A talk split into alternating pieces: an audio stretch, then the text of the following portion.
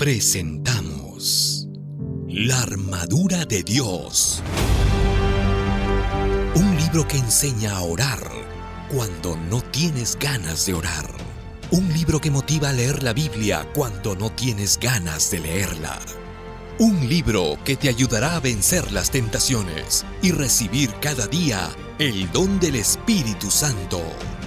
La armadura de Dios. Conoce cómo vivir cada día en la presencia de Jesús.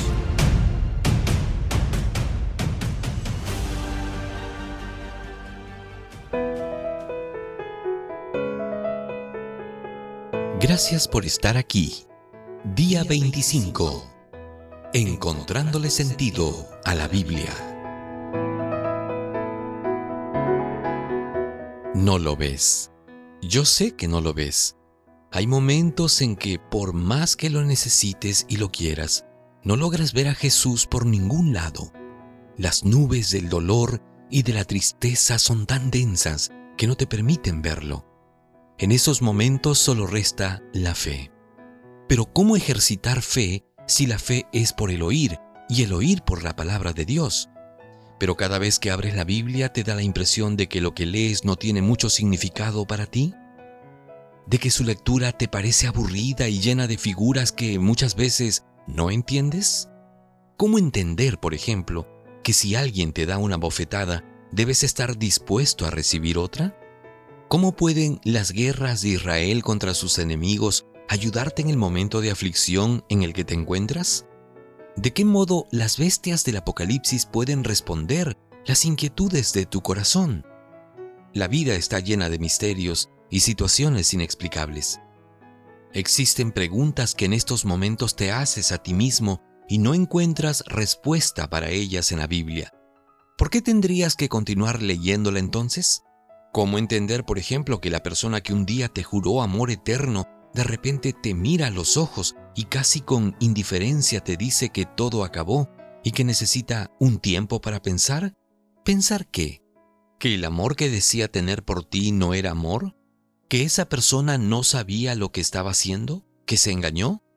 Antes de explicarte por qué no encuentras en la Biblia respuestas a estas preguntas, quiero que sepas que, aunque en esos momentos no logres ver a Jesús aunque el corazón herido te grite llorando que Dios también te abandonó, aunque quisieras dormir y nunca más despertar, Dios está a tu lado. El Señor está en medio de ti y te salvará con su poder. Por ti se regocijará y se alegrará.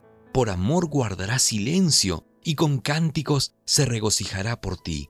Así dice Sofonías capítulo 3, versículo 17. Esta promesa te asegura que el Señor te salvará. ¿Te salvará de qué? En los tiempos de Sofonías, Dios entregó la promesa a Israel. Él prometió salvarlo de sus enemigos. El ejército babilonio se aproximaba. El pueblo temía y Dios lo animó a través del profeta. Tu situación hoy es diferente. No hay ejércitos enemigos amenazando tu integridad física, pero la promesa es válida todavía. Dios te salvará del dolor, de las lágrimas y de esa noche oscura que estás viviendo. ¿Cómo lo hará? No sé.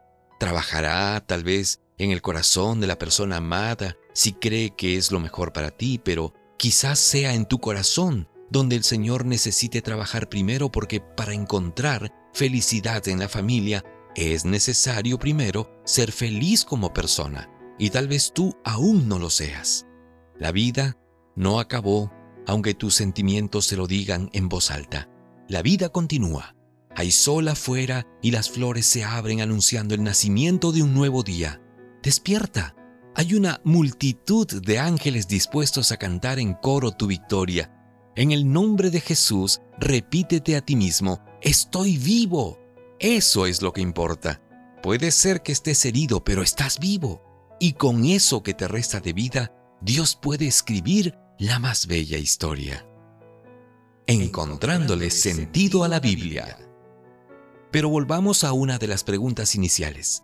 ¿Por qué la lectura de la Biblia te parece insípida y sin mucho significado? ¿Por qué la lees apenas como un deber, pero no tratas de oír la voz del Señor a través de su lectura? Leamos nuevamente el texto de Sofonías para explicarte mejor. El Señor está en medio de ti y te salvará con su poder. Por ti se regocijará y se alegrará. Por amor guardará silencio y con cánticos se regocijará por ti. En el comentario que escribí al principio, ¿cómo pude encontrar un texto tan bello para el momento por el cual atraviesas en un pequeño libro profético escrito por un profeta casi desconocido llamado Sofonías? La razón es simple. Aprendí a leer la Biblia, no como un deber eclesiástico, sino con el objetivo de encontrar las respuestas divinas a los dramas que yo también enfrento como ser humano. Dios no te dio la Biblia para que fuera un deber, entre los muchos que ya tienes. Infelizmente, la mayoría de los cristianos encara el estudio de la Biblia de esa manera y con frecuencia algunos profesores de la escuela sabática se encargan inconscientemente de afianzar ese concepto, al reclamar cada vez que no se informa el estudio completo de la lección semanal. ¿Cuál es el desafío para hoy?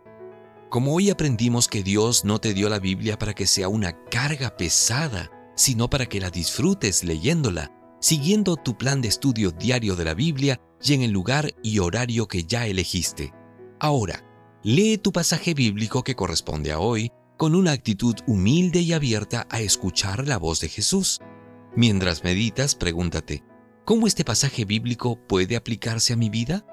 ¿Y cómo puede ayudarme a resolver mis problemas el día de hoy? Si al principio no surge una respuesta inmediata, no te desanimes. Sigue pensando. En el momento preciso, Dios te dará las respuestas que necesitas. Inténtalo. Hemos presentado La armadura de Dios, el último libro del pastor Alejandro Bullón. Conoce cómo vivir cada día en la presencia de Jesús.